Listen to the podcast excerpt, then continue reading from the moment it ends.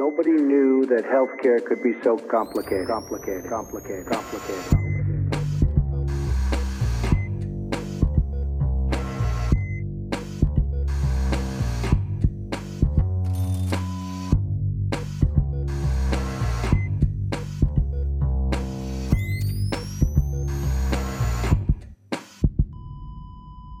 Salut und herzlich willkommen zu Gesundheit macht Politik Episode 110 mit der Aufnahme am 29. Mai 2023, also Pfingstmontag. Und der 60. Geburtstag meiner Tante. Ja, genau. hingehe. Geburtstag ist ein gutes Stichwort, weil also gerade eben, als wir auf den Kalender schauten und die weiteren Aufnahmen planten, ist mir auch aufgefallen, dass gleich vier HörerInnen, deren, äh, keine Ahnung warum, ich deren Geburtstage in meinem Kalender drin zu stehen habe.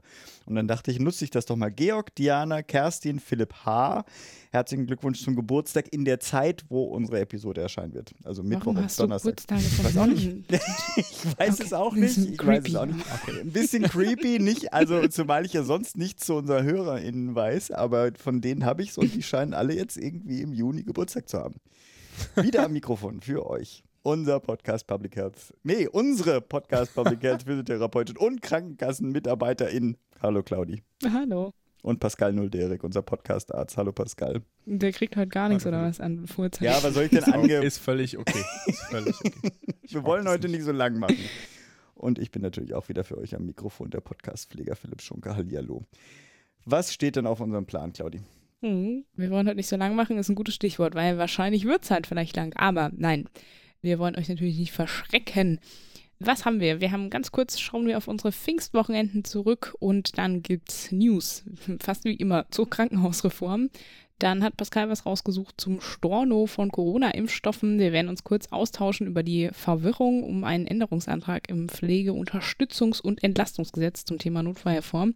Haben noch ein paar kleinere News und Veranstaltungshinweise dabei und im Interview endlich mal wieder mit Rebecca Beerheine, die Leiterin des Bereichs Gesundheitspolitik des Deutschen Ärzteblatts. Und sie war mal wieder auf dem Deutschen Ärztinnen-Tag, der ja wie immer traditionell über Himmelfahrt stattgefunden hat. Pascal und Philipp Und nicht sprechen mit ihr. Ärztinnen-Tag heißt, aber gut. Aber ich sag's so. Das, ja, ey, gut. Gut, machen Okay, wir. gut. Ja, bin, bin ich dabei. Bin ich dabei? Wir wollten dieses Fass nicht immer wieder aufmachen. Okay, gut. Ja, auf jeden Fall haben Das ist Pascal halt und einfach Philipp der mit falsche Titel, ne? Nein, aber wir, wir nennen den jetzt anders. Ich bin da ganz dabei. Wir können ja jeder wählen, was er, was er und sie will. Gut. Ich hoffe, unsere Hörerinnen wissen, worüber wir reden. Trotz alledem. Genau. Ja, Ärztetag, Ärztinnentag, wie auch immer. Auf jeden Fall sprecht ihr mit Rebecca, die da war, zur Wahl, die stattgefunden hat. Es gab eine Rede von Gesundheitsminister Lauterbach, die nicht so unbedingt gut angekommen ist. Warum werdet ihr gleich hören? Und es gab auch einige Inhalte zu besprechen oder eben auch, ich habe es hier nicht Inhalte genannt, also wozu sich äh, Herr Lauterbach nicht so, geäußert okay, hat. Okay. Mhm. Genau, ein kleiner Cliffhanger. Und aufgrund der Episodenlänge diesmal ohne Murks, aber auf jeden Fall wieder mit einer Kontaktanzeige ganz am Ende. Genau, aber jetzt erstmal kurz zu uns. Pascal, wie geht's dir denn? Ja, ich bin gut gelaunt, weil Pfingsturlaub. Und Juhu. ich habe in Baden-Württemberg sind die Pfingstferien irgendwie sehr wichtig. Weiß nicht genau warum. Es ist in anderen Bundesländern, glaube ich, nicht so ausgeprägt, aber hier gibt es zwei Wochen Pfingstferien und ich habe tatsächlich in der gesamten Zeit ist unsere Praxis auch zu, da unsere Ach, Praxisinhaber ja auch Kinder haben und dann diese Ferien auch gerne zumachen. Also manche muss man dann halt auch offen haben, aber Pfingsten ist bei uns zu. Und auch mein anderer Job ist, ähm, ist Urlaub eingereicht und dementsprechend werde ich relativ entspannt in die nächsten zwei Wochen blicken und probieren die überlange To-Do-Liste nur halb zu ignorieren.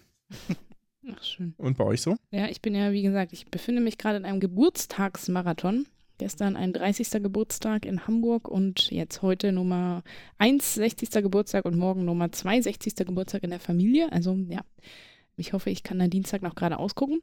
Auf jeden Fall habe ich, weil ich ja nicht dabei sein konnte, letzte Woche noch auf der Rückfahrt von Hamburg heute in dem schönen EC, der weiter nach Prag fährt, auch, kann ich auf jeden Fall auch empfehlen, dem Interview auch gelauscht, was ihr mit Rebecca geführt habt. Es ist sehr ärztinnenlastig, das schon mal zur Vorwarnung, aber ich dachte mir, es, es lohnt sich auf jeden Fall auch alle anderen Gesundheitsfachberufe, die können da mal zuhören und sich so ein bisschen ein Vorbild nehmen, wie die Ärzteschaft organisiert ist. Finde ich immer wieder spannend, was es da so für Apparate und Wahlordnungen und so gibt.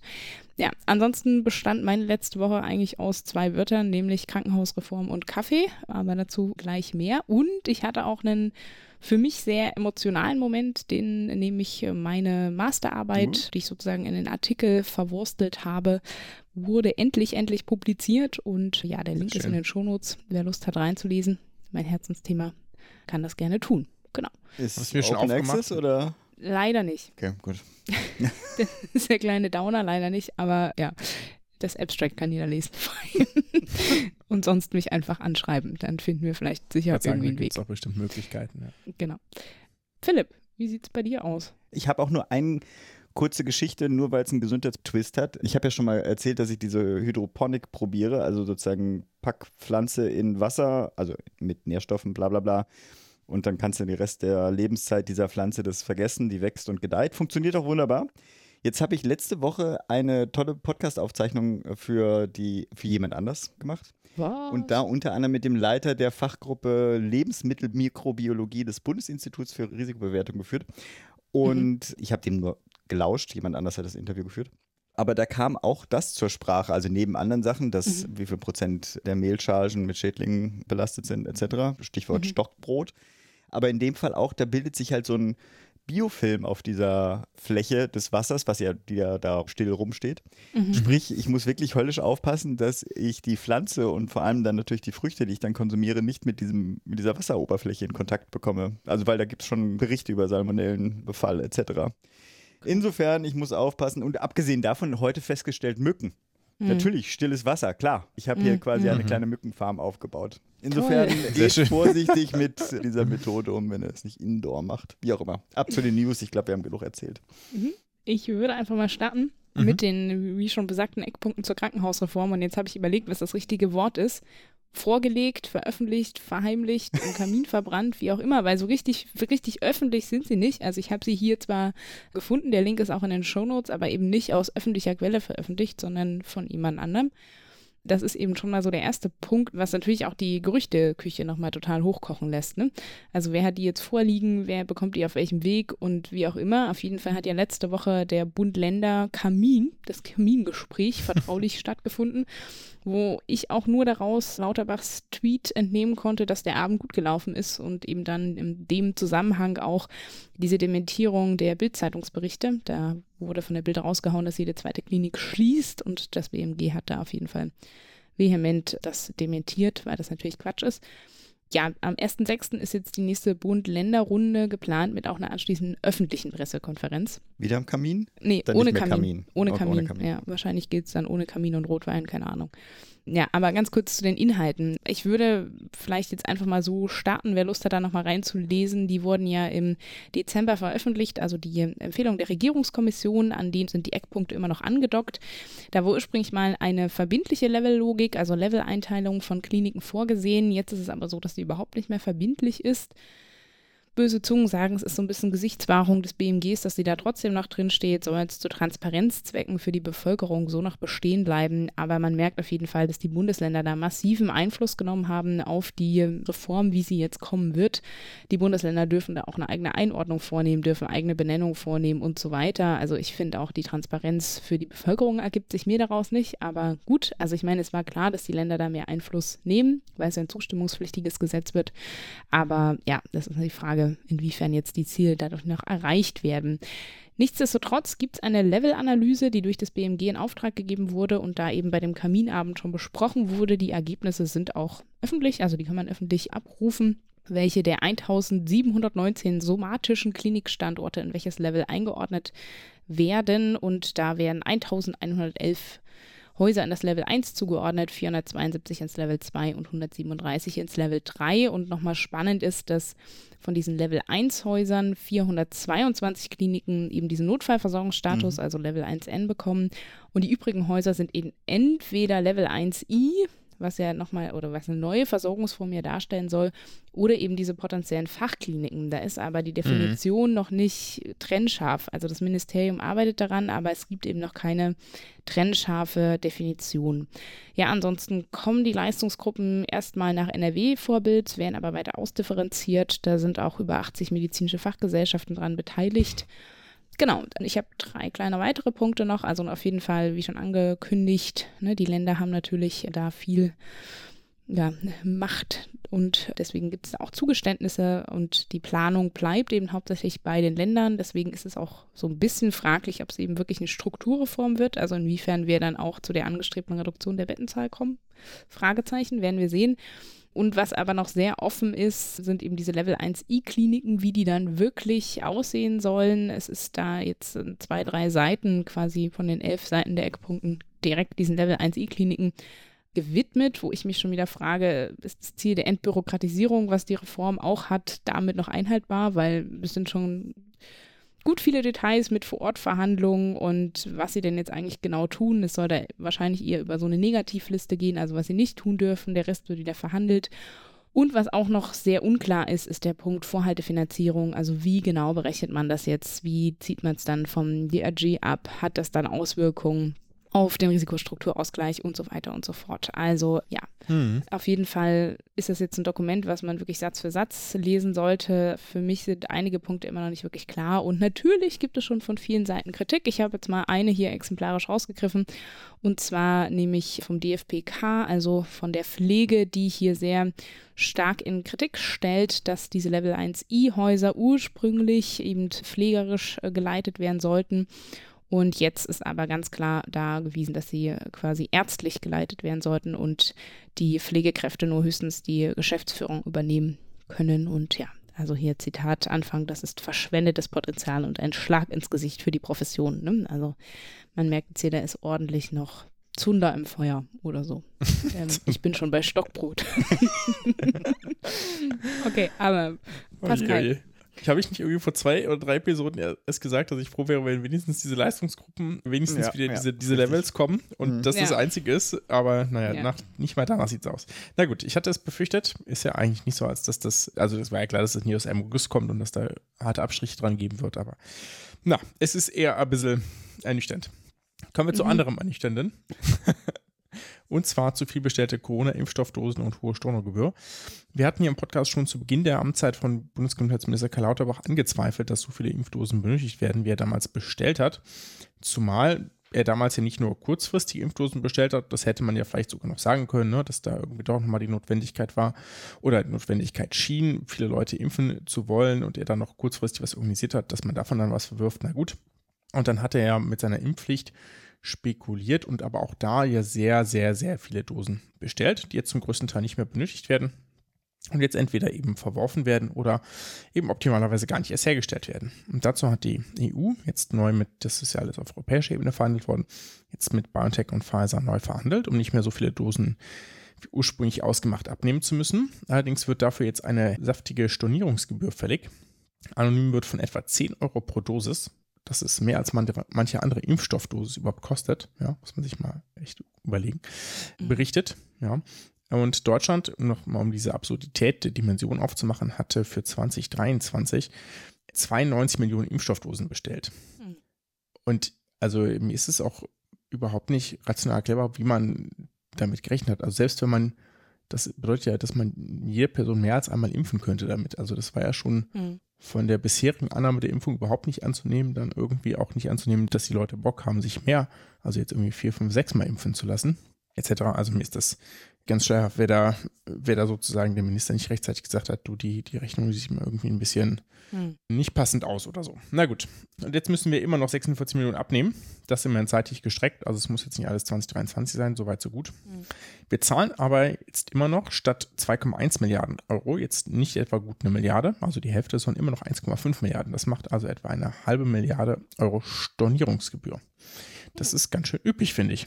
Mhm. Ich habe mal nachgerechnet, die Zahlen sind hier immer noch zu finden, werden auch nicht mehr auf dem Impfdashboard. Seit dem 01.01.2023 bis Anfang Mai, das ist so die Zahlen, die man gerade findet, wurden aufgerundet 650.000 Corona-Impfungen in Deutschland verabreicht. Selbst wenn man jetzt ganz optimistisch die gleiche Zahl für das Sommerdrittel nehmen würde, glaubt man jetzt nicht, dass das so passiert, ne? aber nehmen wir an, das so ist, und sagt, es würden sich nochmal genauso viele in diesem Winter, Herbst, Winter impfen lassen wie im letzten Herbst, Winter, Drittel des letzten Jahres, käme man nur auf ungefähr 8,8 Millionen Impfungen, also nicht mal ein Zehntel der bestellten und nur etwa ein Fünftel der nun abzunehmenden Impfdosen. Also mhm. ich hoffe, das ist das letzte Mal, dass wir darüber sprechen, aber das ist ja also wirklich einfach eine, eine krasse Fehleinschätzung. Mhm. Und, und, leider auch sehr teure Fehleinschätzung gewesen. Mhm. Hm. Ich gehe jetzt mal. Philipp ist gleich ganz raus. Ich drängel mich jetzt einfach mal dazwischen, weil sonst wäre Pascal, ja. müsste gleich weiterreden mit einer News, die ich glaube ich sowieso Pascal zu verdanken habe, wenn ich das richtig, also ich weiß nicht, wer mir das reingemacht hat, also wer von euch beiden mir die Freude gemacht hat, ich mir diese News zuge mhm. äh, zuzuschieben. Am 21. Mai verabschiedete nämlich der Bundesverband der Pharmaziestudierenden in Deutschland auf seiner 134. Bundesverbandstagung auch ein Positionspapier zur, tada, Homöopathie. Und schön, dass ihr da an mich denkt.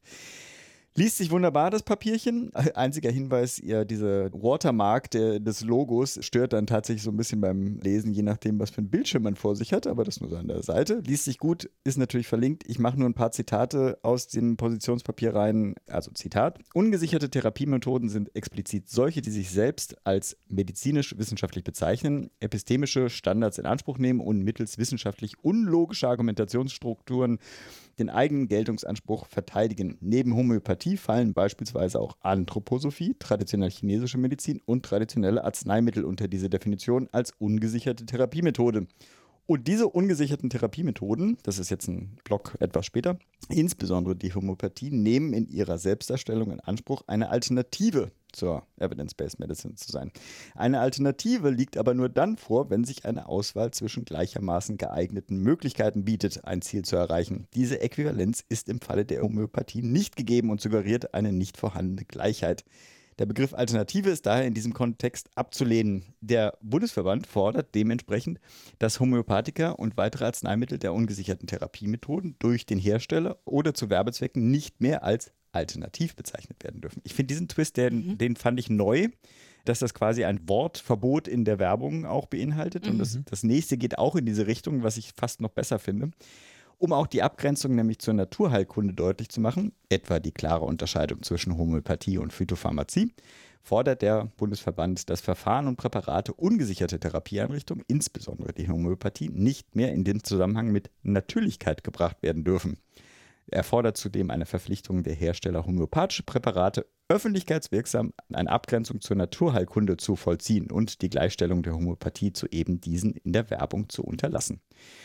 Und natürlich, Homöopathika soll der Arzneimittelstatus entzogen werden, etc. pp. Damit ja auch die Apothekenpflicht. Alles wunderbar und sollte an dieser Stelle ordentlich gewürdigt werden. Ich mache einen kleinen Applaus im, im Stillen hier vor mich. Also und ich dachte, du spielst jetzt was ein. Ich, ich könnte auch ein. Warte mal.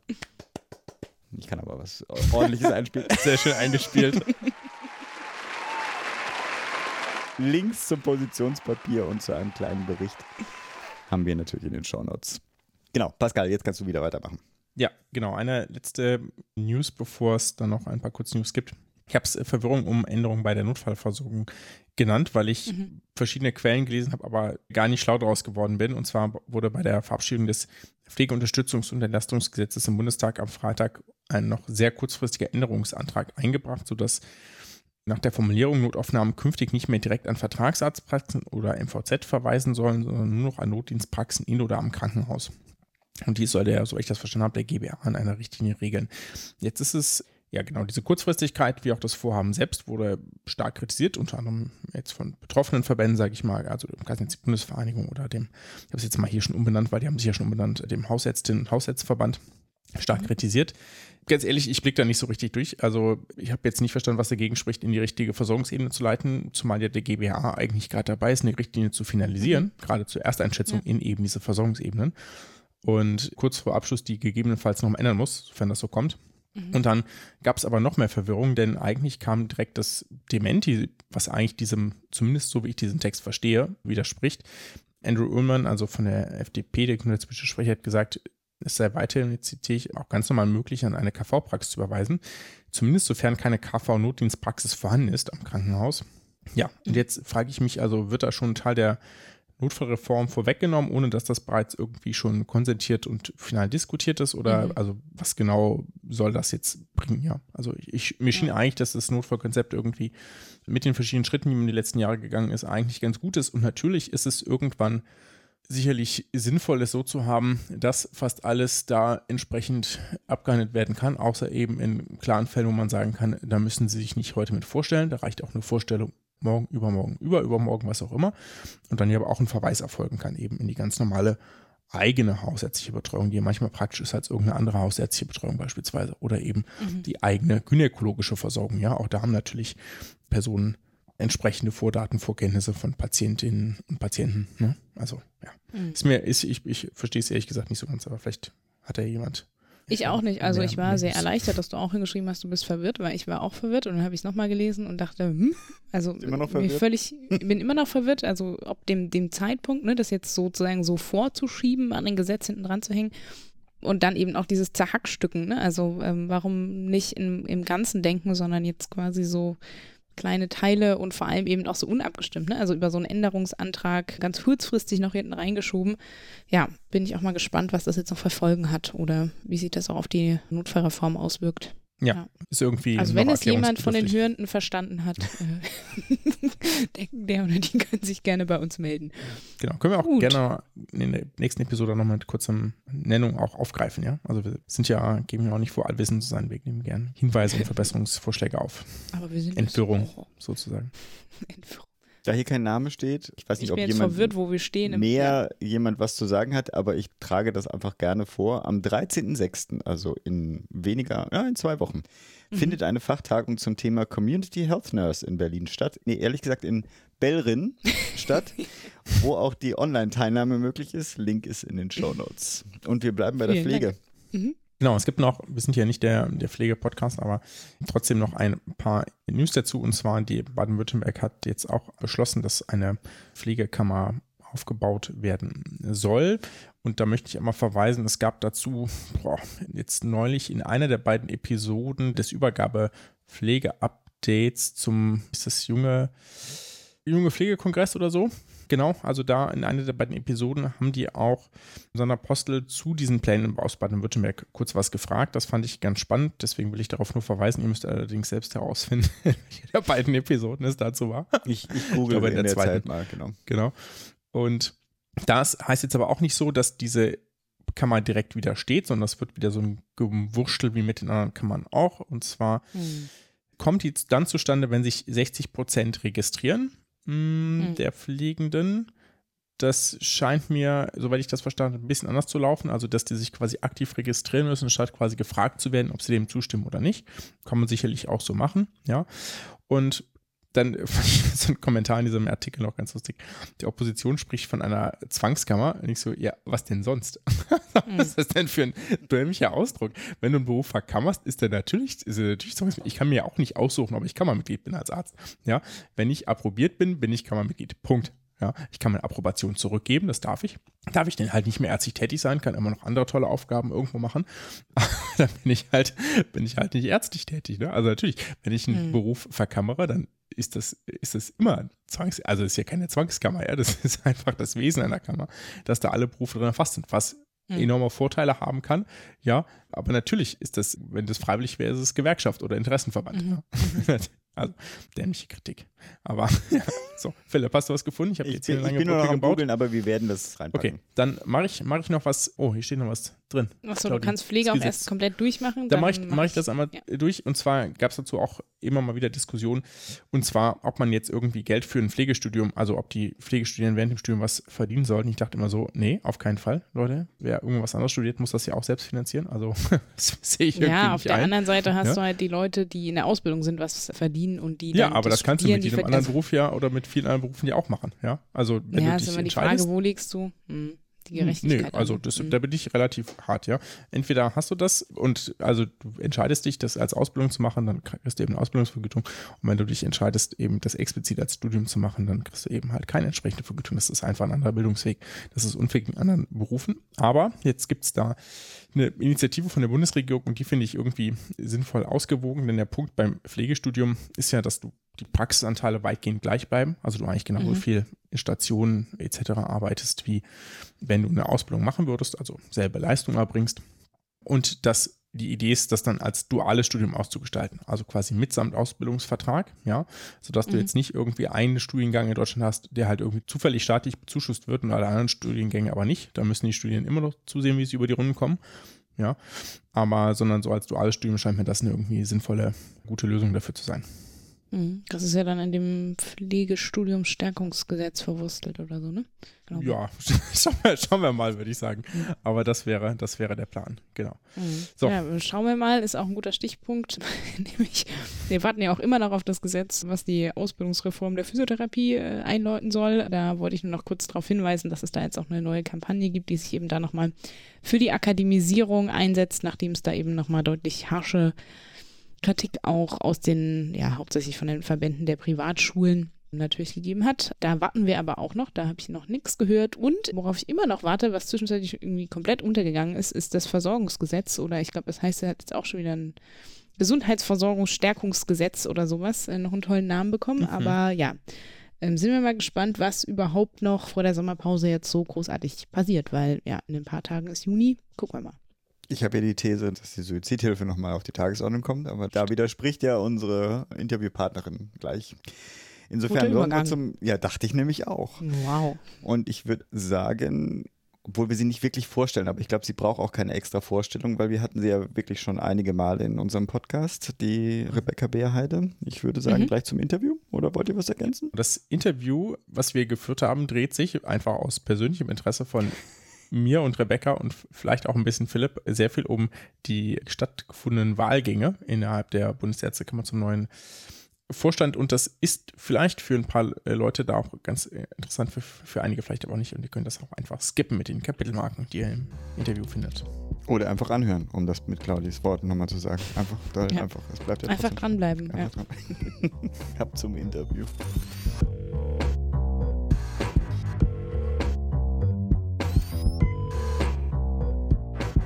Wir sprechen heute endlich mal wieder mit der Rebecca Beerheide, der Leiterin der politischen Redaktion beim Deutschen Ärzteblatt. Und falls jetzt irgendwas ganz Aktuelles hier gesagt werden sollte in den nächsten Minuten, die Aufnahme findet am 25. Mai 2023 statt. Ich hoffe, ihr habt alle eure Handtücher dabei. Mit dabei natürlich auch und gerade bei diesem Thema natürlich besonders wichtig, unser Podcast-Arzt Pascal Nulderik. Vielleicht an den erstmal Hallo, damit seine Stimme nochmal da ist. Hallo, hallo. Und natürlich jetzt Hallo, Rebecca. Ja, hallo, euch beiden.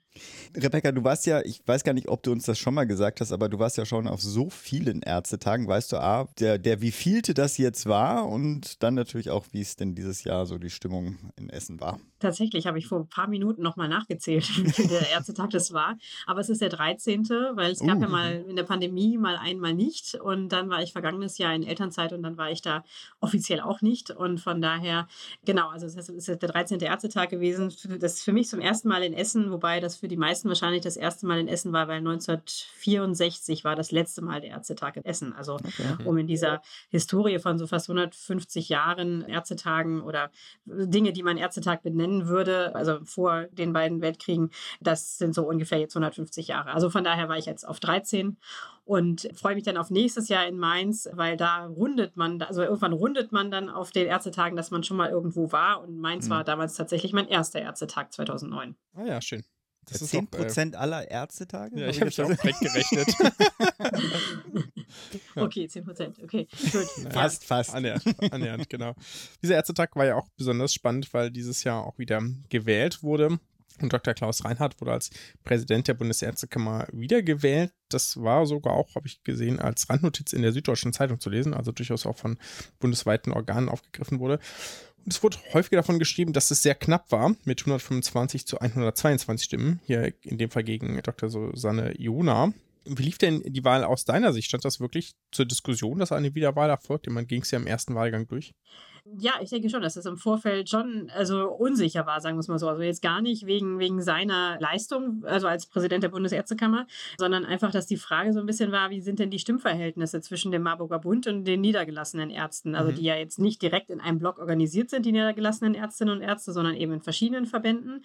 Und da konnte man zwar so ein bisschen anhand der, der Wahlen, die in den vergangenen vier Jahren so in den Landesärztekammern stattgefunden haben, die ja die Delegierten schicken, schon sehen, dass möglich möglicherweise für die niedergelassenen Ärztinnen und Ärzte so ein leichtes Plus da ist, aber man kann es nicht ganz bis zum Ende sagen, weil bis zum Ende, bis kurz vor der Wahl können die Landesärztekammer ihre Delegierten nochmal tauschen, also auswechseln, sagen wir es mal so. Mhm. Und dabei ist es dann nicht so, dass quasi, wenn ein Marburger Bund-Delegierter geht, dann ein neuer Marburger Bund-Delegierter kommt, sondern dann rutscht jemand von der Liste einfach nach. Also das kann jede Kammer selbst organisieren und von daher weiß man nachher nicht, ob das dann tatsächlich in diesem Verhältnis ist. Also man kann nicht vorher rechnen, ah, okay, das, das wird dann so und deshalb geht das klar durch. Und zusätzlich mhm. weiß man ja auch immer nicht, ob dann jeder jeden, an dem Morgen dann auch wirklich fit und parat da steht. Ne?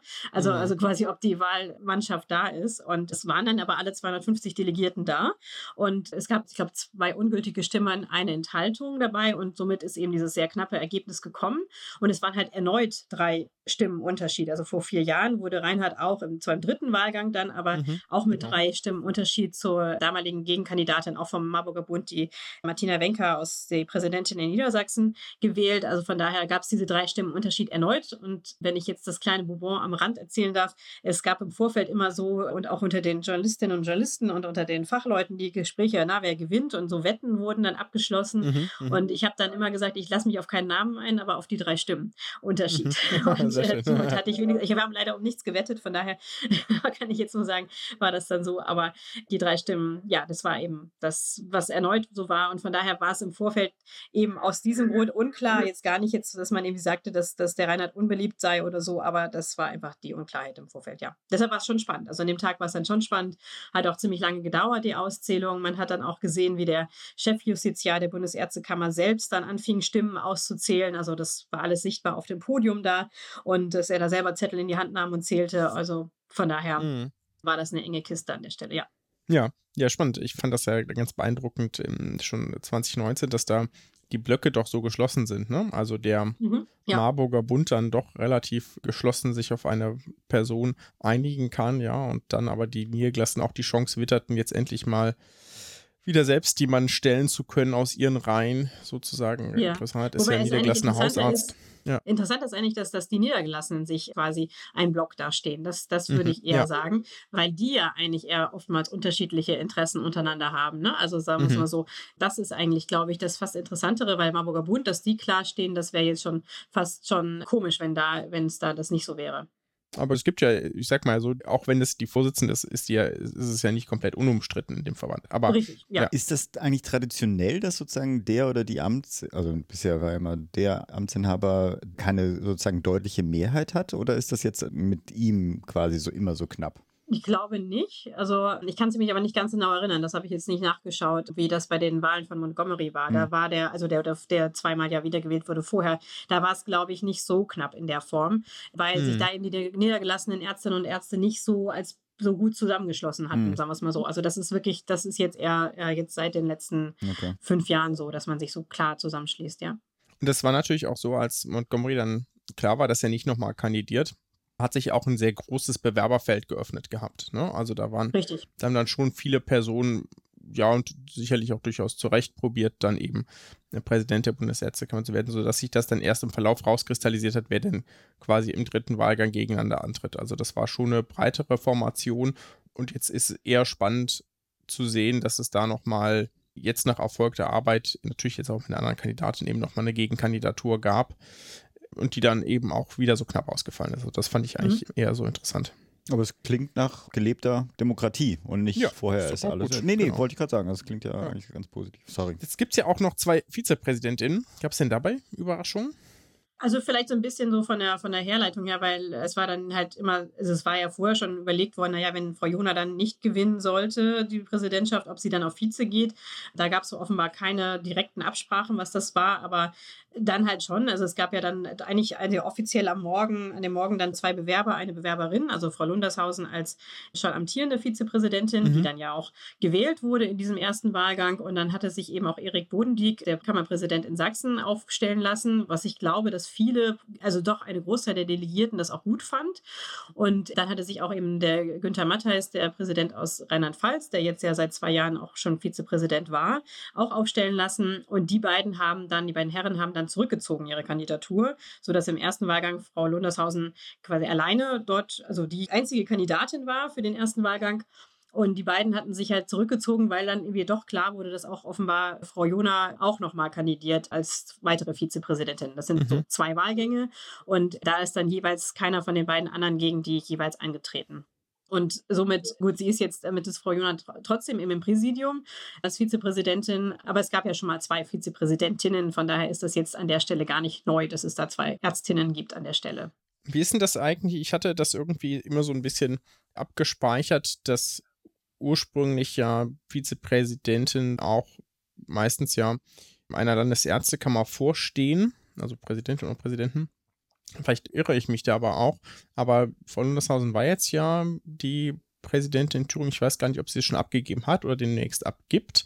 Und Matthijs war ja eben auch Präsident in Rheinland-Pfalz oder ist Präsident in Rheinland-Pfalz. Aber jetzt sind ja dann künftig zwei quasi Vizepräsidentinnenamt, die nicht gleichzeitig in der Landesärztekammer vorstehen. Ist das was Besonderes, was Neues?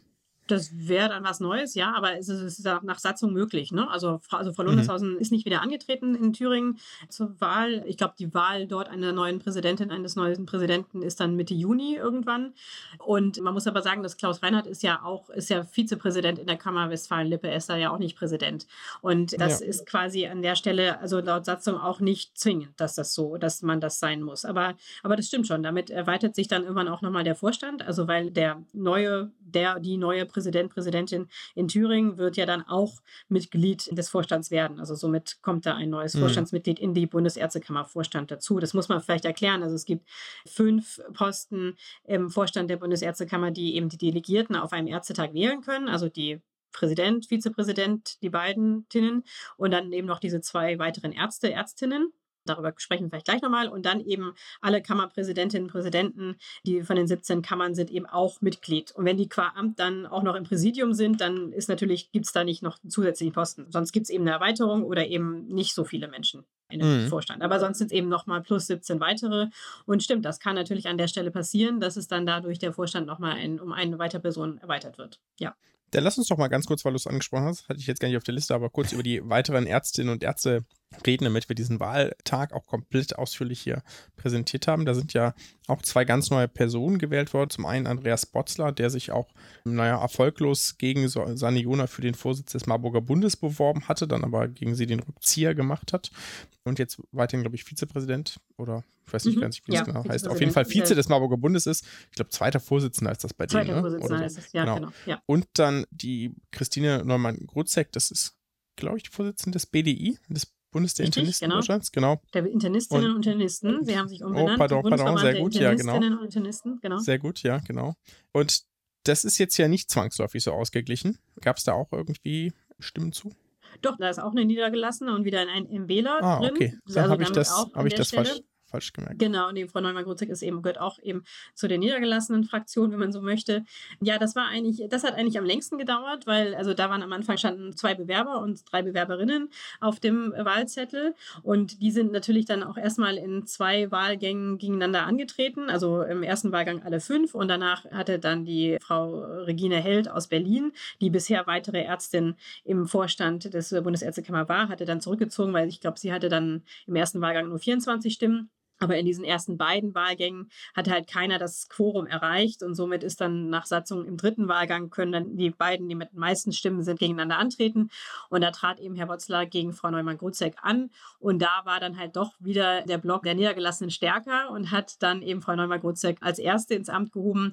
Und dann gab es einen zweiten Wahlgang, wo eben Herr Wotzler nochmal antrat gegen den Besten aus dem, den vorherigen Bewerbern und das war eben mhm. der Robin Maitra heißt der, der setzt sich mhm. sehr für den Thema Klimawandel ein. Es ist so in der Kammer Baden-Württemberg sehr aktiv genau. darin und auch war auch in der Arbeitsgruppe. Also wie sind, man kennt ihn, wenn man sich mit dem Thema Klimawandel und was eben die Ärzteschaft dort macht, schon, schon auch.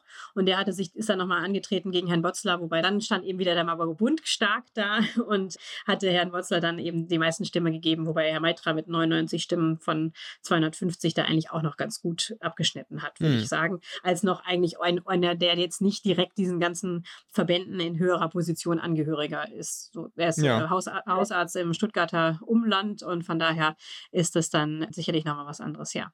Ihr redet ja die ganze Zeit von Namen, äh, Fraktionen, Niedergelassene etc. Jetzt ist aber ein Stichwort gefallen, wo zum ersten Mal das auch mit einer inhaltlichen, also sozusagen ein paar Sachen sind natürlich klar, niedergelassene Interessen sind natürlich andere, bla. Jetzt hast du aber auch zum Beispiel, der setzt sich für den Klimawandel ein. Also A, welche Fraktionen gibt es denn sonst, die noch relevant sind? Oder spielen dann auch eher Themen eine größere Rolle bei dieser Wahl? Also ist also das ist eine sehr Wahlen, allgemeine Frage. Ne? Also. Natürlich halten alle Bewerber reden, ja. Also das kann man alles danach lesen bei uns im Deutschen Ärzteblatt, auch in der Printversion demnächst. Natürlich halten alle Reden, um ihre Bewerbung zu unterstreichen. Und da kam natürlich ganz oft das Thema, Ärzteschaft muss mit einer Stimme sprechen oder was man eben, wie man sich einsetzen möchte für, für stationär tätige Ärztinnen und Ärzte oder Niedergelassene. Mhm. Ich habe es jetzt an der Stelle nur gesagt, weil Herr Meitra jetzt sonst, wenn man sich eben nicht mit dem Thema, was, was Ärzteschaft gegen den Klimawandel tut, tun will oder dass es eben auch eine gesundheitliche Folgen hat, was der Klimawandel als Folgen haben wird auf die mhm. Gesellschaft, einsetzt. Sonst kennt man ihn halt nicht an der Stelle, weil er eben nicht in diesen ganzen Verbänden in der Form bisher in höheren Ämtern organisiert okay. ist. Deshalb habe ich es, glaube ich, dazu gesagt. Ich glaube, alle anderen haben natürlich auch ihre festen Themen an der Stelle, aber ich glaube, man kennt sicherlich die sonst eher. Aber klar, das sind auch noch Namen, die noch nicht so bekannt sind, aber manchmal steigen eben Kandidaten aus diesen weiteren Ärztinnen, weiterer Arzt auf. Also man kann daran denken, zum Beispiel der Peter Bobbert, der Kammerpräsident in Berlin, der war auch weiterer Arzt vor vier Jahren, ist er da mhm. mit großen Mehrheiten reingewählt worden und war binnen kürzester Zeit dann eben Kammerpräsident in Berlin. Also so. Und Frau Jona war lange Zeit jetzt ja auch weitere Ärztin. Ne? Bevor sie auch MB-Vorsitzende war. Also das heißt, das ist eigentlich immer so eine kleine Kaderschmiede, vielleicht kann man das so nennen, oder, oder erster Schritt, den man hatte. Der Klaus Reinhardt, also der Präsident jetzt der Bundesärztekammer, war auch längere Zeit weiterer Arzt dort. Also das ist so ein, so ein erster, erster Schritt vielleicht, um weiter nach oben zu kommen, vielleicht auch nicht, oder einfach dort mitzuarbeiten in einem höheren Gremium. Okay. Ja, genau. Dann, ich würde sagen, wir, wir vertiefen das nicht nochmal weiter und ich lasse meine Frage stecken, sonst haben wir oh, wirklich zu lange hier über die Wahl geredet sondern wir probieren auch noch ein bisschen Inhalt, was Inhaltliches zu machen. Und zwar zum einen gibt es ja eigentlich immer ein Grußwort des Bundesgesundheitsministers oder Bundesgesundheitsministerin zum Deutschen Ärztetag. Das hat irgendwie so Tradition und Lauterbach ist dafür so extra aus Japan eingeflogen, kann man so sagen, weil er gerade da vom G7-Gesundheitsministertreffen kam. Und ich habe lesen können in einem wohlbekannten Organ, der deutschen Ärzteschaft, dass die so mäßig angekommen ist, die Rede. Du warst ja dabei. Wie, wie ist denn das rezipiert worden? Ja, also es war, kam mäßig an, das ist richtig. Also da haben sich viele auch darüber geärgert, auch im Nachgang. Also jetzt nicht dort vor Ort bei der Eröffnung, sondern in der Plenumsdebatte. Ja, Lauterbach kam tatsächlich halt aus Nagasaki angeflogen und war wahrscheinlich dementsprechend auch noch gejetlaggt, um das so zu sagen. Er hat da seine halbe Stunde Rede gehalten. Das Mikrofon fiel zwischenzeitlich mal aus. Das ist bei Ministerreden fast schon üblich. Vor Jahren bei Spahn ist das auch passiert. Aber Herr Spahn hat so eine laute Stimme, der konnte dann ohne Mikro und ohne Licht weiterreden. Aber ähm, Herr Lauterbach sucht suchte dann das Mikro und das haben wir nicht aufgeschrieben, weil das war so ein bisschen skurril, aber das nur als am Randgeschichte. Ja, seine Rede, er hat, das ist halt so ein bisschen das Problem, weil ihr hattet vorhin mal die Frage noch der, nach der Stimmung auf dem Ärztetag gestellt und die hatte ich gar nicht beantwortet. Aber das passt vielleicht an dieser Stelle ganz gut, denn er erzählt natürlich dann ganz viel über die Pläne, Gesetzespläne, die er so hat und was dann alles so kommt. Aber darauf wartet ja momentan jeder im Gesundheitswesen, dass da da endlich mal wirklich was Handfestes kommt und nicht nur diese ganzen Gerüchte, über die dann diskutiert wird und jeder fabuliert dann irgendwas und denkt denkt sich dann was aus, was daraus kommen könnte und keiner hat was Handfestes in der Hand, was denn jetzt wirklich aus dem Hause Lauterbachs sozusagen kommt. Und er hat halt seine Pläne auch nochmal erzählt, die man aber eben auch schon kennt und wo es einfach noch keine konkreten Gesetzesentwürfe zu gibt.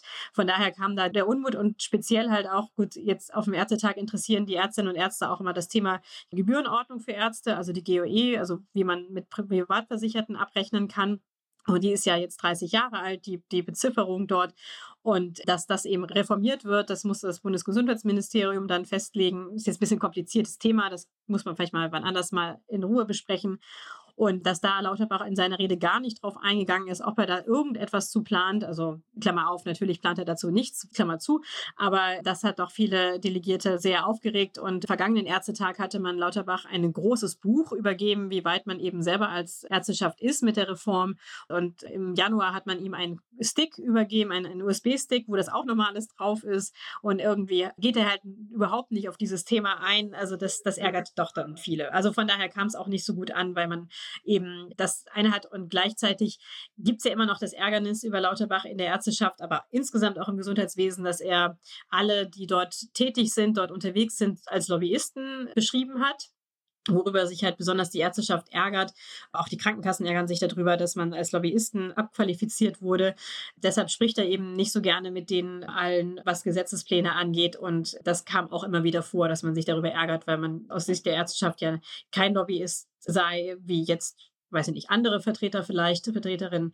Und auch darauf ging Lauterbach eigentlich gar nicht mehr ein, dass er das mal in einem Interview mit der Zeit gesagt hat. Mhm. Das eben so ein bisschen die Ärgernisse, die da entstanden sind. Ja, okay, das ja, kann ich, kann ich zum Teil zumindest nachvollziehen, dass die Ärzteschaft sich da auf ein, naja, also ich, zum Teil jetzt auch, auch nicht, ja. Bei ein paar Dingen ist mir auch einfach klar, dass das halt nicht passieren wird. Da muss man sich jetzt auch nicht drüber aufregen aus meiner Sicht, aber bei anderen Dingen vielleicht eben schon. Und ich wollte einmal fragen, eine der wichtigsten Tops war ja Freiheit und Verantwortung in der ärztlichen Profession. Ich glaube, so war er übertitelt. Und daraus ist dann auch die Essener Resolution, es muss ja auch direkt immer irgendwas Besonderes sein, verabschiedet worden. Und ganz interessante Impulse gab es da wohl auch. Ist das auch so ein Gegenpol zu diesem, wir haben das Gefühl, dass die Bundespolitik und insbesondere in Person des Bundesgesundheitsministers nicht mehr auf die Ärzteschaft hört oder hat das noch irgendwie andere Noten auch gehabt da in der Diskussion? Ja, beides. Also zum einen, dass man eben sagt, welche Verantwortung tragen Ärztinnen und Ärzte denn auch für das Gesundheitswesen insgesamt und eben für Patientinnen und Patienten und deren Versorgung. Zum anderen eben aber auch, dass man nochmal betonen wollte, dass, dass man eben als Arzt, als Ärztin frei agiert. Also eigentlich ohne den Druck, speziell jetzt zum Beispiel eben im Krankenhaus, dass man eben nicht nur als freier, niedergelassener Arzt, Ärztin tätig ist, sondern eben im Krankenhaus eigentlich genauso freie Entscheidungen treffen darf, was die Versorgung, was das medizinische Setting angeht. Und dass das eben durch auch Kommerzialisierung und Ökonomisierungsdruck natürlich verloren geht und dass viele junge Ärztinnen und Ärzte, aber da kann man dich ja auch fragen, Pascal, wie das so ist, dass natürlich natürlich überhaupt nicht mehr wissen, nicht mehr kennen oder gar nie an sie herangetragen wird, weil sie eben eine freie Entscheidung, was eben die Versorgung angeht, nicht mehr treffen können. Und da, darum ging es vor allem, dass man dieses, diesen Spirit oder diese, diese, ja, diese Berufsethos, dass man den eigentlich auch wieder in Erinnerung ruft und da sagt, also wir haben schon noch eine freie Entscheidung, was die medizinische Versorgung angeht. Also eigentlich haben wir eine freie Entscheidung und die wird eben beschnitten von verschiedenen ja, Seiten, sagen wir es mal so.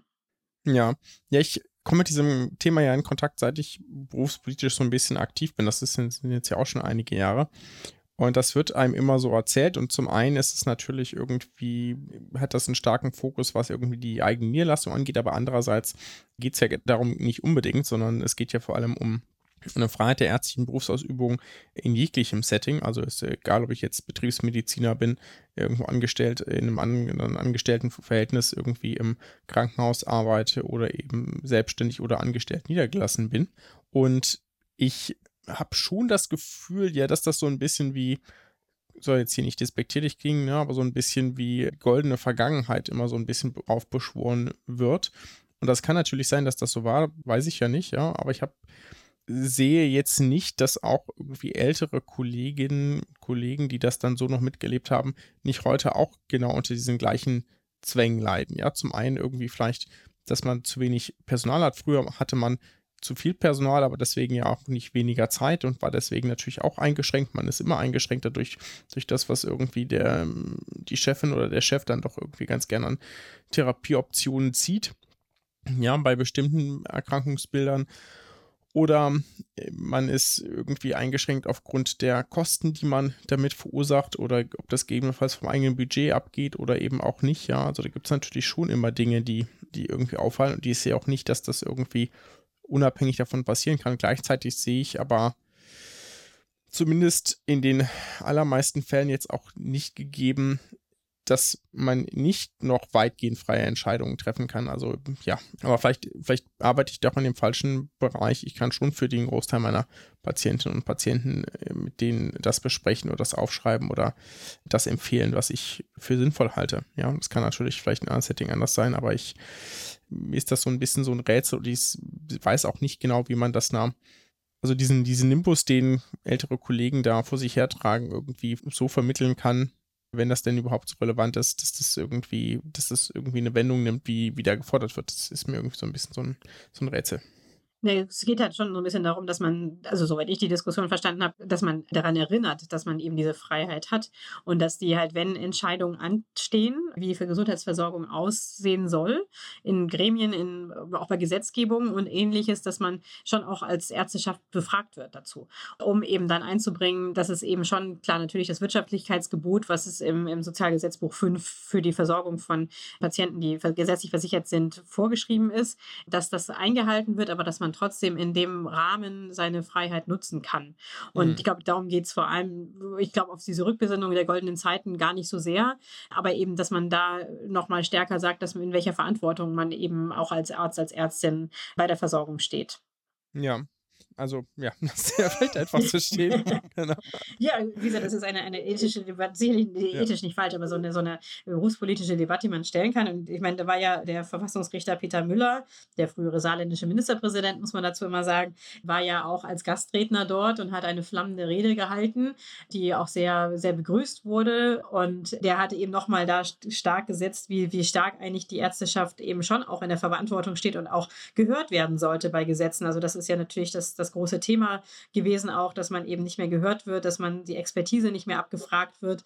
Speziell jetzt eben unter einem Gesundheitsminister Lauterbach. Und da hatte der Peter Müller, der mal CDU-Ministerpräsident eben im Saarland war, klar gesagt, dass das nicht, eigentlich nicht gehe. Und allein wenn man sieht, wie viel Gesetze eben auch auf die Expertise oder auf Gremien der Ärzteschaft zurückverweist, dass das eigentlich dann an der Stelle nicht geht, dass man nicht eingeschlossen wird, vor allem wenn man eben Körperschaft des öffentlichen Rechts ist, was ja die Landesärztekammern sind und eben die Bundesärzte Ärztekammer als Arbeitsgemeinschaft der Landesärztekammern auch. Also das ist eben dann schon ein Problem, über das man sprechen muss, wer darf wie einbezogen werden der, oder muss einbezogen werden, auch von den reinen Aufgaben, die man hat.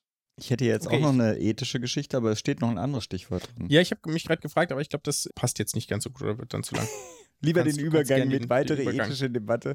Ja. Ich bin dankbar, dass du mir das da reingeschrieben hast. Ich habe das ja nicht verfolgt. Es geht um Positionierung zur Suizidassistenz. Es gibt ja jetzt auch, der Lars Castellucci hat ja, wenn ich das richtig mitbekommen habe, eine Initiative gestartet, also einer der AutorInnen eines der Gesetzesvorlagen zur Suizidhilfe in Deutschland versucht, es noch vor der Sommerpause in, in den Bundestag zu bringen. Jetzt gibt es auch augenscheinlich eine Positionierung der Ärzteschaft. Was hast du dazu gehört? Eigentlich nicht so, so sehr, also so. dass es eine Positionierung gibt, aber man will sich da in den Gremien nochmal zu beraten, sagen wir es mal so. Okay. Das ist eigentlich eher so, das ist ein Antrag gewesen und der wird jetzt, wenn ich das jetzt noch richtig im Kopf habe, aber ich kann schnell gucken, da wird das quasi in den Vorstand nochmal überwiesen, dass man eben dort nochmal sich damit beschäftigt, wie man eben als Ärzteschaft sich nochmal neu dazu positioniert. Also beziehungsweise diese Positionierung soll eben, die es jetzt bisher gibt, die soll überprüft werden an der Stelle. Deshalb wird es sicherlich dazu nochmal Diskussionen geben, wie weit die dann dann auch extern geführt werden, mhm. muss man dann mal sehen. Ich bin mir allerdings nicht sicher, ob irgendwer noch was im Gesundheitswesen vor der Sommerpause in das parlamentarische Verfahren bekommt. Ja, die Hoffnung, so ja. Rand. Die Hoffnung stirbt zuletzt. Ich glaube, wir haben jetzt äh, mit dieser Woche und dann im Juni sind es, glaube ich, wir haben noch drei Parlamentswochen. Mhm. Drei, im Juli gibt es auch noch eine, aber in der passiert eigentlich ja meistens nicht so viel, aber wir haben noch drei Parlamentswochen bis zur Sommerpause. Da glaube ich nicht, dass da noch so viel mhm. passiert, um das mal klar zu sagen. Ja. Ich hätte es auch nur reingeschrieben, weil ich es interessant fand. Da gab es ja schon immer primär, ich sag mal, ganz klare Position die Ärzteschaft im Sinne von, da machen wir nicht mit, so. Und ich fand das jetzt einfach nochmal spannend, dass es da doch nochmal Diskussionen zu gab, die so ein bisschen ja, wie soll man das jetzt schreiben, Auf, Aufbruchstimmung ist jetzt vielleicht äh, falsch, ne? aber dass, dass da vielleicht sich doch nochmal ein Umdenken andeutet. Und das, das wollte ich einfach, wollte ich einfach hm. hören, was, was du so dazu denkst, wie du so das siehst. Na gut, dann runden wir mal diesen Ärztetag damit ab. Wir haben jetzt, glaube ich, auch schon sehr lange darüber gesprochen, aber wie immer sehr spannend, was, was du so zu berichten weißt von der Zeit dort. Das ist ja auch eine spannende Zeit. Ich nenne das ja immer wie so, wie so ein Ameisenhaufen, in dem man da rumwuselt. Ständig irgendwo Leute rein und rauslaufen. Dementsprechend ganz herzlichen Dank, dass du deine Eindrücke von dort mit uns geteilt hast. Und hoffentlich bis nicht ganz so lange wieder einmal mit dir. Ja, ich würde vorschlagen, dass wenn die Suizidassistenz doch noch vor der Sommerpause reinkommt, dann haben wir einen neuen Termin. Dass wir noch ein kurzes Gespräch führen, okay. Muss ich mich revidieren mit meiner Einschätzung? Ja, okay, gerne. Bis bald. Bis bald. Ciao. Tschüss.